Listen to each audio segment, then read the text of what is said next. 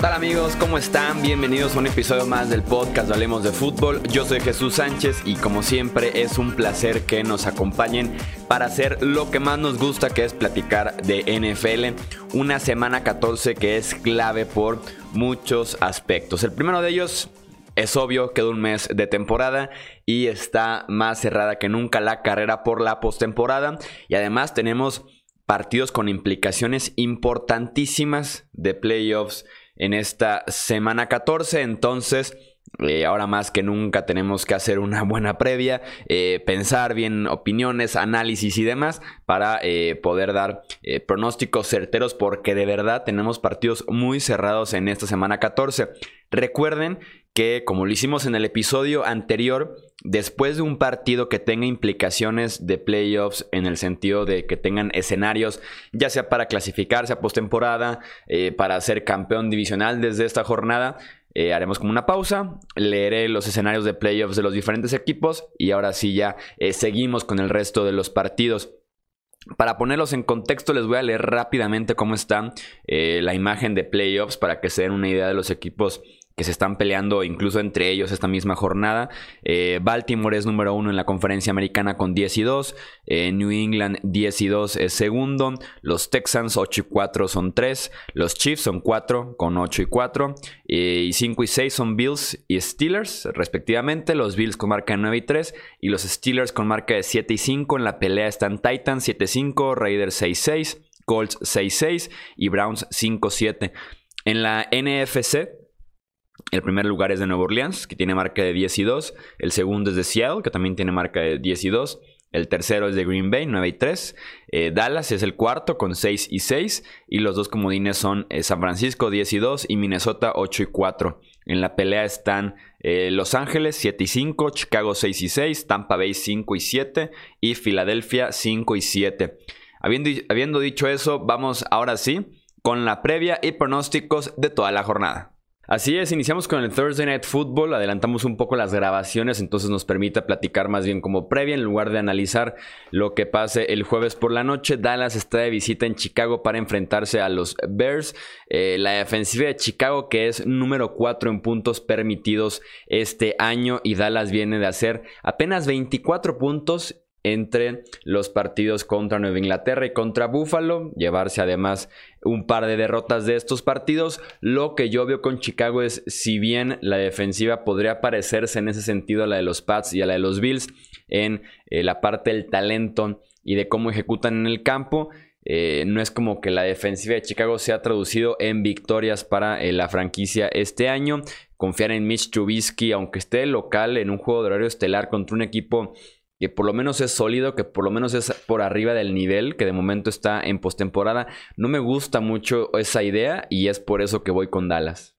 Sí, de, acuerdo, Chuy. Yo también voy a tomar a los Osos de Chicago en, en, esta, perdón, a los Osos de Chicago, a los Vaqueros de Dallas en esta semana, porque con Dallas es muy sencillo, ¿no? Si es un equipo con récord ganador o con temple ganador, eh, han perdido esta campaña. Y si es un equipo de .500 para abajo, eh, no es así. A mí los Osos de Chicago no me parecen un equipo de media tabla para arriba.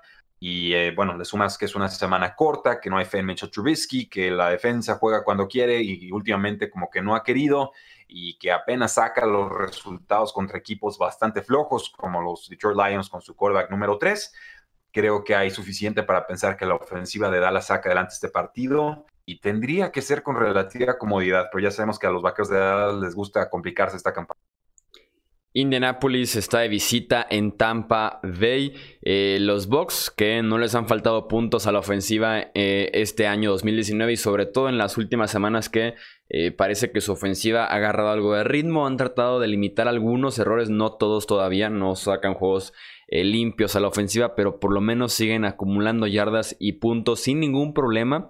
Eh, y eso podría complicársele a Indianápolis que siguen muy lesionados sobre todo en el costado aéreo y que eso podría evitar que puedan eh, ir a la par de Tampa Bay haciendo los puntos. Parece que Marlon Mack regresa esta semana a la acción después de sufrir una fractura en la mano hace ya eh, un par de semanas.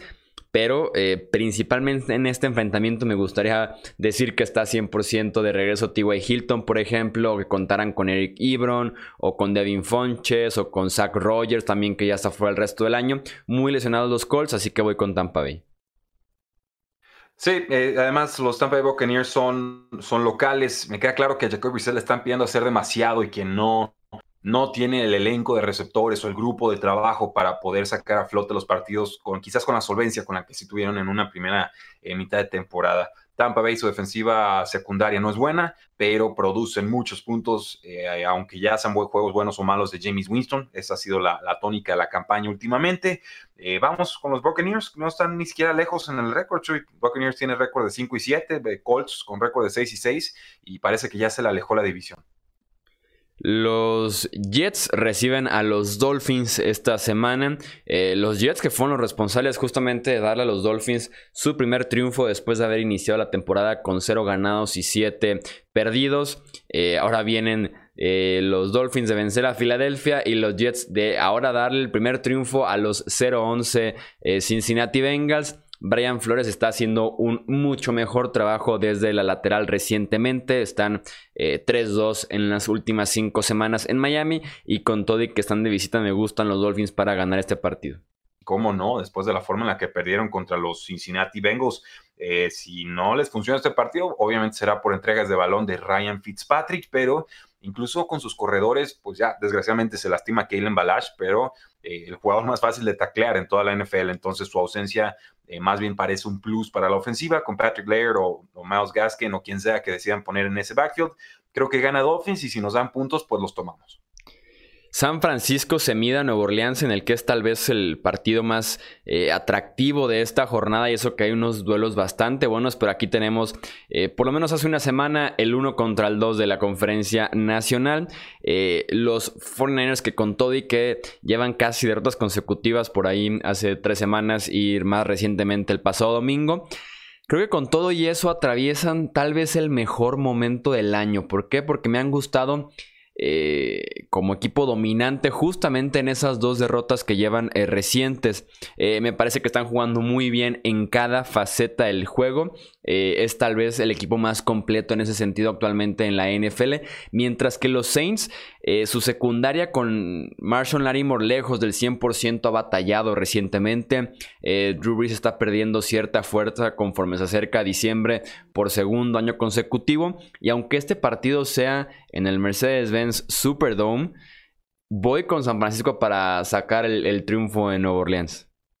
Eh, me, gusta el picture y yo he estado dudando mucho con estos dos equipos y es, y es precisamente por eso que comentas de Drew Brees. Es cierto que los Santos pueden ganar eh, a pesar de que Drew Brees tenga un mal partido. No ha regresado del todo bien de esa lesión de brazo. Yo veo que los balones eh, antes metió unos dardos muy fuertes en ventanas de oportunidad muy limitadas y esos pases ya no están. Le sumas que no hay mucha versatilidad ofensiva y sí hay elementos suficientes para pensar eh, que San Francisco se lleva este partido. Además hay lesiones en la línea ofensiva de los Santos y ya sabemos que ese pass rush de San Francisco es sumamente peligroso, pero eh, quizás con mi error de la semana voy a confiar en los Santos de Nueva Orleans porque ir a jugar al Superdomo es mucho Superdomo.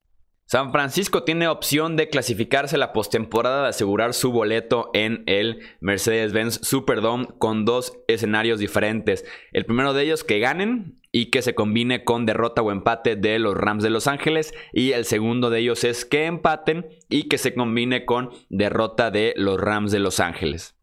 En esta jornada 14 muchos estaremos peleando playoffs en nuestras respectivas ligas de fantasy, pero algunos, y les mando un fuerte abrazo, ya están eliminados desde hace un buen rato. Pero si de todos modos domingo a domingo quieren sentir esa adrenalina de jugar fantasy fútbol, que realmente importa lo que están haciendo, entren a strendus.com.mx, encuentran de todos modos el link en la descripción y en nuestras redes sociales, strendus.com.mx y jueguen Daily Fantasy, este formato que me encanta sobre todo cuando ya no estás peleando nada eh, en tus respectivas ligas de fantasy. Daily Fantasy te permite alinear a diferentes jugadores semana a semana, analizar cada enfrentamiento y con Strendus ganar miles, pero de verdad, miles de pesos cada semana. Así que entren a strendus.com.mx y pónganse a jugar Daily Fantasy esta semana. Detroit se enfrenta a Minnesota, David Blau, que estará haciendo su segundo inicio eh, de su carrera y de la temporada en semanas consecutivas después de haber debutado en el Día de Acción de Gracias contra Chicago. Eh, Kirk Cousins a las 12 como local contra un equipo que nunca manda hombres extras a llegarle al coreback. Me gusta mucho Minnesota. Y como recomendación, si siguen los Vikings disponibles en el Survivor, creo que esta semana es la semana buena para tomarlos. Y espero que tengan a Alexander Mattison, todos los que tomaron a Dalvin Cook en sus ligas fantasy, porque parece que regresa Dalvin Cook, pero voy a tener muchas reservas al respecto. ¿eh? O sea, si esto se convierte en una paliza, lo van a mandar a la banca. Y si esto no se convierte en paliza, pero le pegan en ese hombro otra vez, eh, vayan ustedes a saber cuántos snaps vaya a tener. De todas formas, creo que gana Vikingos tendría que ganar por paliza, pero pues son los Vikingos y de repente dan unas campanadas. Eh, creo que gana Vikingos por más que los que le están dando ahorita 13 puntos y medio, pues sí, así, así de bien están jugando los Vikingos en estos momentos. Denver se enfrenta a Houston, este partido que es en la casa de los Texans, que justamente este equipo viene de dar la mejor actuación aérea contra la secundaria de New England en todo el año. Fue brutal lo de Deshaun Watson eh, fuera de la bolsa, cuando entra en ese ritmo, cuando está en movimiento, haciendo sus pases, puede ser realmente letal este quarterback de los Texans. Drew Locke, que estará haciendo su segundo eh, inicio este año, no cometió errores en el partido anterior contra los Chargers. Pero sí eh, se podría decir que fue poco efectivo. Hizo solamente lo justo para eh, sacar adelante eh, el encuentro. Y eso justo fue apoyarse muchísimo de Corland Sutton, que está teniendo un temporadón. Denver creo que podría ser un rival difícil, un rival complicado. Pero voy con los Texans en el pronóstico. Sí, tiene que serlo, Chuy. Tú sabes que ir a jugar a, a High es muy complicado. Los Denver Broncos sí tienen juego terrestre con Philip Lindsay, así pueden proteger un poco a su mariscal de campo eh, novato en su segunda titularidad. Y también me gusta lo que está mostrando Noah Fant. Sé que no ha producido mucho en semanas recientes, pero por volumen de targets o porcentaje del juego aéreo, en realidad es el receptor número dos de este equipo y creo que le puede hacer bastante daño a, la defensiva de los Houston Texans. Aún así voy a tomar a los Houston Texans. Entiendo que vienen de jugar contra Patriotas. Comentábamos fuera del aire que equipo que le gana a Patriotas es equipo que pierde en la semana siguiente, pero creo que la diferencia de corebacks es tan abismal que, que no hay forma de no tomar a los Texans. Washington se enfrenta a Green Bay hablando de diferencias abismales entre los corebacks, sin hacer de menos a Dwayne Haskins, pero pero está complicado. Sí, está, complicado el duelo. Eh, una prueba interesante que me gustaría ver en este partido, que creo que los dos vamos con los Packers, es cómo se desempeña la defensiva por tierra de el Green Bay. Eh, creo que han batallado este año contra Filadelfia, batallaron después contra Carolina. Eh, me gustaría ver que tengan este juego por tierra de, de los Redskins como una prueba interesante entrando a diciembre.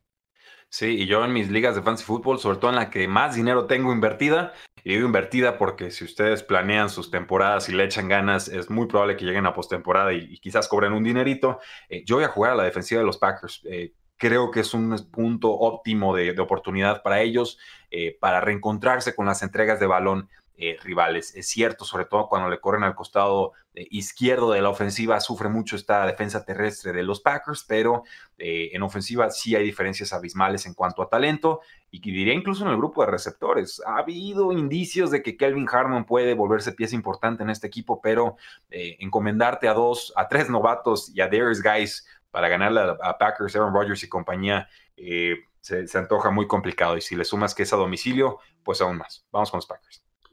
Cincinnati está de visita en Cleveland. Eh, John Ross, que podría regresar después de sufrir una fractura de clavícula en la semana 4, eh, estaba haciendo bien las cosas en este primer mes de temporada 2019 antes de que sufriera la lesión. Va a ser interesante eh, ver cómo regresa. A diferencia de AJ Green, él sí parece que hace el esfuerzo ¿no? por, volver a jugar este año. Eh, en casa de los Browns deberían ganar fácil. hay una brecha de talento enorme entre un roster y otro, pero creo que la defensiva de Cincinnati ha mejorado recientemente, sobre todo su pass rush. Hay ciertas inconsistencias con los Browns, aún así voy con ellos, pero ahí voy a dejar las inconsistencias sobre la mesa. Hay más talento, Chuy, pero no, se te antoja este como para un juego sorpresa en el que los Bengals con su nuevo viejo quarterback titular. Eh, no, no, tú crees que me voy a animar. Estoy tratando de, meterte el pie a ver si cambias de pick.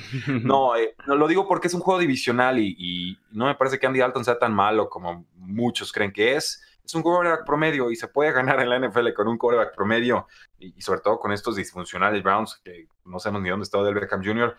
Eh, voy a tomar a los Cleveland Browns, creo que con el juego terrestre la dupla eh, Nick Chubb y Kareem Hunt les debería de alcanzar, pero yo no me voy a sorprender si Cincinnati les pega. ¿eh?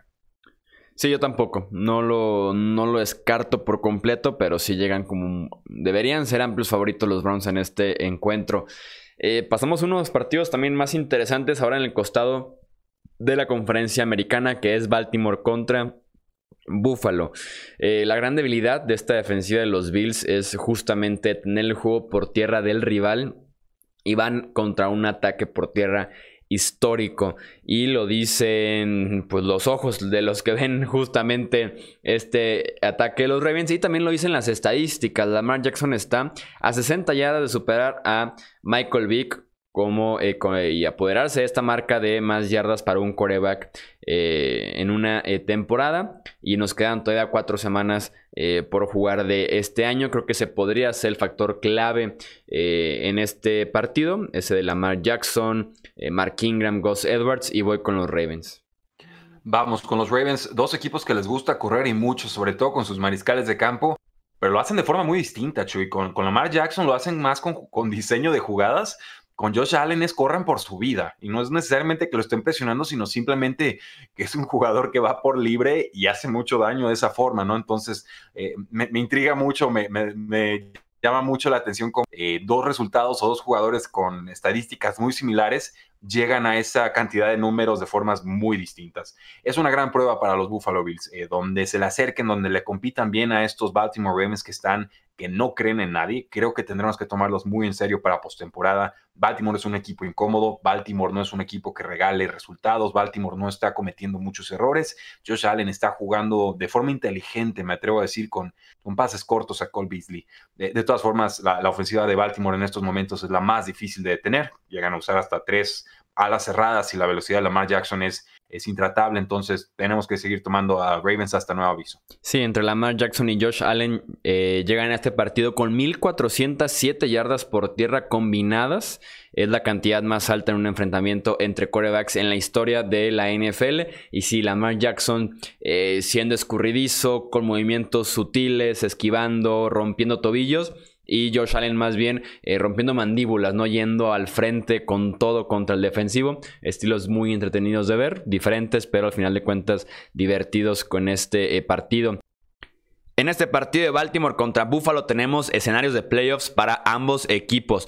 Baltimore tiene la posibilidad de ser campeón de la división norte de la conferencia americana con los siguientes dos escenarios. El primero de ellos, victoria de Baltimore más derrota o empate de Pittsburgh o segundo escenario, empate de Baltimore más derrota de Pittsburgh. Baltimore también tiene la posibilidad de, si bien no ser campeón, por lo menos asegurar su lugar en la postemporada y tiene cuatro escenarios diferentes. El primero de ellos, con victoria, están adentro. Con victoria clasifican a postemporada. Segundo escenario, eh, Baltimore empata más empate o derrota de Houston. Tercer escenario, Baltimore empata más derrota o empate de Tennessee. Y el cuarto, que es el más loco y descabellado, Houston derrota más derrota o empate de Indianapolis, más que el partido de Oakland contra Tennessee termine en empate. Pasamos a Buffalo, tiene nada más un escenario para meterse a playoffs desde la semana 14 y es el siguiente. Victoria de Buffalo más derrota o empate de Oakland más derrota de Houston, más derrota o empate de Indianapolis. Eh, Carolina está de visita en Atlanta, que el front seven de los Panthers que ha permitido muchas yardas por tierra eh, y no ha generado casi presión en las últimas semanas. Afortunadamente para ellos la línea ofensiva de los Falcons creo que no es capaz de imponerse y hacerlos pagar justamente por esta debilidad y es por eso que me voy con los Panthers. Ok, coincidimos, estamos muy parejos hoy, Chuy, creí que vamos a estar más, más disímiles. Eh, sí, yo sé, Falcons son locales, es juego divisional, eh, Matt Ryan funciona, no sabemos si Julio Jones va a jugar o no, o, en qué condiciones lo hará, mejor dicho, no creo que Matt Ryan tenga mucha confianza en los receptores nuevos, eh, hay, hay, algunas jugadas en las que tarda mucho en deshacerse del balón, aun cuando sus receptores generan separación, Matt Ryan es de los que tardan en agarrar confianza con, con nuevos receptores. Voy a tomar a Carolina, ¿por qué? Porque ya no me fío de esta defensiva de los Falcons que dio un atisbo de, de luz. Creo que Christian McCaffrey les puede correr y atrapar todos los pases que quiera en esta oportunidad. Y sobre todo porque los Falcons no tienen el juego terrestre para castigar a la peor defensa terrestre de toda la campaña, que es la de las Panteras de Carolina. Está Devonta Freeman, pero ni siquiera ha anotado un touchdown por tierra. Y Brian Hill, olvídense, no, no está cumpliendo. Y Cuadra Allison detrás de él tampoco. Entonces, eh, creo que en líneas generales las Panteras saben más a lo que juegan en estos momentos que, que los Falcons. Entonces, vamos por el upset. Los Chargers enfrentan a los Jaguars. Eh, Garner Minshew, que estará eh, siendo el coreback titular de Jacksonville, creo que le puede ofrecer un chispazo a la ofensiva. Puede retomar ese juego vertical que no solo era entretenido, pero también estaba siendo efectivo eh, al principio de este pequeño mandato de Minshew como coreback titular de los Jaguars. No ser un mejor juego aéreo, pero por lo menos despertarlo un poco. Eso es lo que yo esperaría de Minshew en este partido. Además de que los Jaguars son locales. Eh, es un partido que los eh, Chargers juegan del otro costado del país, de, los Estados Unidos. Horario complicado, voy con Jacksonville. Eh, híjole, estoy a punto de tomar a Jacksonville. Voy a irme con los Chargers, Chuy. Primero, porque me encanta equivocarme con los Chargers. segundo, porque creo que los dos equipos se pueden correr a placer y ahí más o menos se neutralizaría la ventaja de localía o el tener que estar viajando de un lado del, país a otro. ninguna de las dos líneas ofensivas son buenas.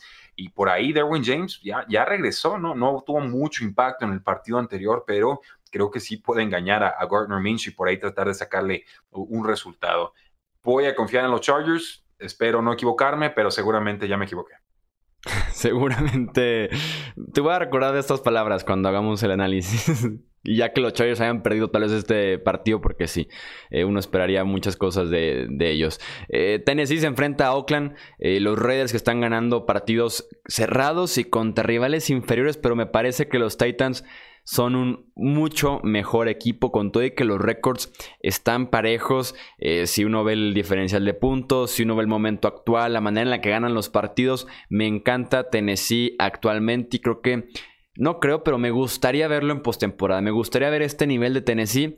Eh, tienen que pasar cosas para que eso se dé. Tienen que tropezar por ahí un par de equipos. Pero me gustaría ver a Ryan Tannehill, que es un cueva que no se equivoca. Y que además contra este equipo de los Raiders está lesionado Josh Jacobs. O estará jugando de manera muy limitada. Y un Derek Carr sin juego vertical. Que es como lo que más le afecta a esta defensiva de Tennessee. Voy con los Titans. Así es, Chuy. Si le quieres ganar a los Titans, tienes que hacerlo con pases en eh, zonas intermedias, pero sobre todo a pases profundos. Y no tiene ahorita Derek Carr los receptores para poder explotar esa eh, debilidad. Creo que la línea defensiva de Titans es más que adecuada para controlar, no detener, pero para controlar lo que propone Josh Jacobs. Y ahí ya tienes ganada mitad de la partida contra estos Oakland Raiders. Le sumas que en ofensiva están pues, intratables ahorita los, los Titans y que Derek Henry está en modo decembrino y parece que gana Titans y por más de lo que pareciera indicar Las Vegas. Pasamos al que por lo menos es el partido que más me costó trabajo a mí eh, pronosticar, el encontrarle un favorito, que es el Kansas City contra New England. Eh, los clásicos instantáneos que nos regalaron la temporada anterior, eh, en esta ocasión llegan en momentos tales diferentes, complicados por diferentes razones para cada uno. New England que estableció el juego terrestre temprano contra Houston y que además eh, después de hacerlo, se alejaron de él entre por diseño de la ofensiva y ajustes que supuestamente hicieron eh, los Texans. Creo que esa es su mejor oportunidad contra los Chiefs, el volver a establecer ese juego por tierra temprano, pero mantenerse realmente en esa eh, línea. Creo que Kansas City no se va a meter esta vez a Foxboro y les va a hacer 30 o más puntos, con todo y que Tariq Hill está sano, aunque los corredores ahora están en duda. Eh, realmente después de pensarle durante varios, pero varios minutos, eh, creo que se acaba la racha de victorias consecutivas de los Pats en casa, eh, que lleva ya casi dos años esa racha activa, perdón, más de dos años lleva esa racha activa de los Pats, creo que ganan los Chiefs este encuentro. Te está rindiendo, Chuy, te está rindiendo, Patriotas, ya, ya no los quieres tomar, crees que van a quedar ahí, porque si pierden aquí y Kansas en racha con los Buffalo Bills apretando, pues estaríamos hablando de unos Patriotas que ni siquiera van a tener la semana de descanso en postemporada, ¿eh? No, y que todavía queda pendiente por ahí un partido en la semana 16 contra Buffalo y sí, tendrían ahora el desempate en contra, contra Houston y contra Kansas. Creo que este año, a ver si estás de acuerdo conmigo antes de que pasemos a tu opinión de este partido, eh, le estamos teniendo demasiado respeto a los Pats, que se lo han ganado, pero creo que en muchas ocasiones, al momento de estarlos juzgando, de estarlos analizando, de, dar pronósticos con ellos, estamos juzgando lo que han sido los Pats en lugar de lo que realmente son este año. Sí, eh, puedo verlo. Pero tienen récord de 10 victorias y 2, derrotas, entonces tampoco es como que estábamos muy equivocados en las predicciones. Más bien eh, sobreestimamos o quisimos ver más de lo que realmente había en esos dos juegos contra Texans y contra los Baltimore Ravens. Pero no me parecían selecciones descabelladas, ni mucho menos, porque la defensa es así de poderosa. Yo, yo sí creo que el tropiezo con los Houston Texans tuvo mucho que ver con que estaban enfermos muchos de los jugadores en el campo, y jugadores clave obviamente no lo usaron de excusa ni lo, ni lo dijeron demasiado en, ruedas de prensa posteriores al partido, pero yo sí creo que Stephon Gilmore sano le puede competir en mejores condiciones a, a DeAndre Hopkins, que me parece le gana la partida en la semana pasada. Eh, sí, todavía estoy dudando con este juego, Chuy, te soy muy sincero, pero eh, le voy a dar una vez más el beneficio de la duda a los Patriotas de Nueva Inglaterra porque si alguien sabe hacer ajustes a la defensiva contra Patrick Mahomes y compañía es precisamente Bill Belichick, que en las últimas dos veces en las que se han enfrentado, eh, Patrick Mahomes simplemente no ha producido en esas primeras eh, mitades. Si vemos la forma en la que ha ganado Kansas City en las últimas semanas, no es con un juego aéreo poderoso de Patrick Mahomes, sino más bien con un juego terrestre y algunos pases puntuales. Esto me hace pensar que quizás Patrick Mahomes no está del todo fino eh, tras haber regresado de lesión. Creo que la secundaria de Kansas está mejorando un poco. Vi más coordinación entre safeties y cornerbacks al momento de hacer intercambios. Por ahí lograron eh, engañar a Derek Carr en una jugada, un cruce. Creía él, que tenía un pase out bastante sencillo y no. Le hacen un intercambio de marca y le llega la intercepción por buen diseño de jugada de Kansas City. Pero eh, en líneas generales todavía no me parece una buena defensa la de Kansas y creo que es un buen momento para que la ofensiva de Patriotas mejore. Entonces, Patriotas encuentra la forma de, ganarlo. Y si ya este juego no lo ganan, entonces sí, tenemos que bajarlos definitivamente de los, de los Power Rankings porque a los equipos más duros de la NFL todavía no les han ganado. Y es, el caso de Texans y también es el caso de Baltimore. Y el problema con los Pats, creo yo, también es el siguiente. Las dos victorias que decíamos, bueno, eh, tal vez son sus dos victorias más importantes contra los rivales más complicados. Era Dallas y Filadelfia en semanas consecutivas. Y te pregunto, ¿quiénes son ahora Dallas y Filadelfia para realmente decir fueron las mejores victorias de los Pats? Sí, claro, claro. Pero tú sabes que Foxborough tiene un peso específico. Eh, y que Andy Reid es muy bueno desperdiciando sus últimos segundos para ganar partidos. No sé, creo que también el cocheo, eh, que el cocheo importa. Quedan semanas para que los Patriotas mejoren al ataque. No lo veo caso perdido. Ahí está Jacoby Meyers un poco más involucrado. Eh, Mohamed Sanu empezó bien, se ha desinflado, a ver si lo pueden reincorporar. Eh, y por ahí también, yo digo, James White lo trataron de utilizar más la semana pasada. No sé, creo, creo que ese juego de los Texans hubiera sido muy distinto sin esa entrega de balón eh, tan temprano en el partido. Creo que ahí es donde realmente los Patriotas se pusieron en una situación casi imposible de remontar. Y aún así en la segunda mitad se acercaron. Entonces, no, no, sé, o sea, nos están dando muchas señales cruzadas estos patriotas. No quiero hacer muchas excusas con ellos. Esta es una, una, prueba de fuego importantísima, pero me da la espina de que sí van a sacar este juego y que este podría ser el punto de inflexión de la campaña. Chiefs contra Patriots también tiene escenarios de postemporada para ambos equipos. Kansas City que tiene la posibilidad de ya asegurar de una vez por todas el título de la división oeste de la conferencia americana tiene solamente una posibilidad, que es la siguiente. Eh, Kansas City gana más derrota de Oakland. Esa es la posibilidad que tiene Kansas City para ser de una vez campeón de la división. Y los Patriots todavía no pueden ser campeones de la división, pero pueden por lo menos asegurar un lugar en la postemporada como comodines. Tienen cinco escenarios diferentes. El primero de ellos con victoria. Una victoria le basta a Inglaterra para eh, asegurar su lugar en la postemporada. Segundo escenario, empate más derrota de Pittsburgh. Tercer escenario, empate más eh, derrota o empate de Houston. Cuarto escenario, empate más eh, derrota o empate de Tennessee. Y el quinto y también más enfrentado, más loco y idéntico. Creo que la línea que tiene Baltimore, que se debe de comer a Kyler Houston, que además es el eh, derrota o empate de Indianapolis, más. Y creo que el partido de Oakland contra Tennessee también a ese registro este domingo detrás de una muy, pero muy pobre línea ofensiva de Arizona. Voy con los Steelers. Sí, poco que agregar aquí, Chuy. Solamente pues decir que Devlin Hodges les da una mejor oportunidad de ganar que Mason Rudolph y que James Washington es opción en fantasy football. Tienen química, la secundaria de Arizona no existe. Eh, ya sé que las, la defensiva de le permite muchos puntos a las alas cerradas, pero eh, no parece que Devlin Hodges le quiera lanzar balón en McDonald. Entonces, si lo van a utilizar en fantasy por estar muy desesperados, aténganse a las consecuencias. Yo creo que esta vez lo evitaría. El Sunday Night Football, que es un duelo clásico del oeste de la conferencia nacional. Seattle se enfrenta a Los Ángeles en el Coliseo.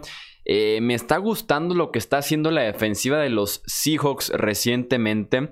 Eh, sobre todo en la parte del pass rush en el que un Clowney despierta un poco contra San Francisco con un partidazo, después tiene un par de lesiones, eh, se está involucrando más en el pass rush a Griffin, en el interior también están generando un poco más de movimiento que era lo que le hacía falta a esta eh, defensiva de Seattle, además de que las adquisiciones que tienen en la secundaria durante la temporada también han estado funcionando bien, específicamente Quan Dix, este safety que llega en un intercambio con los Detroit Lions complementa bien lo que ya hacían en el costado ofensivo y eh, voy con los Seahawks en este partido.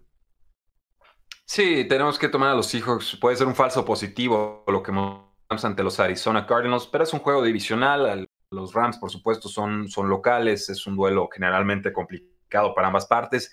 Mi única duda es, bueno, ¿qué está pasando con Tyler Lockett? Está jugando un montón de snaps y ya no le lanzan el balón. Entonces, ¿Lo están usando de señuelo o simplemente por flujo de partido no le han lanzado tantos pases? No lo sé, pero va a ser bien difícil confiar en él en ligas de, fantasy fútbol. Eh, yo voy a tomar a los hijos.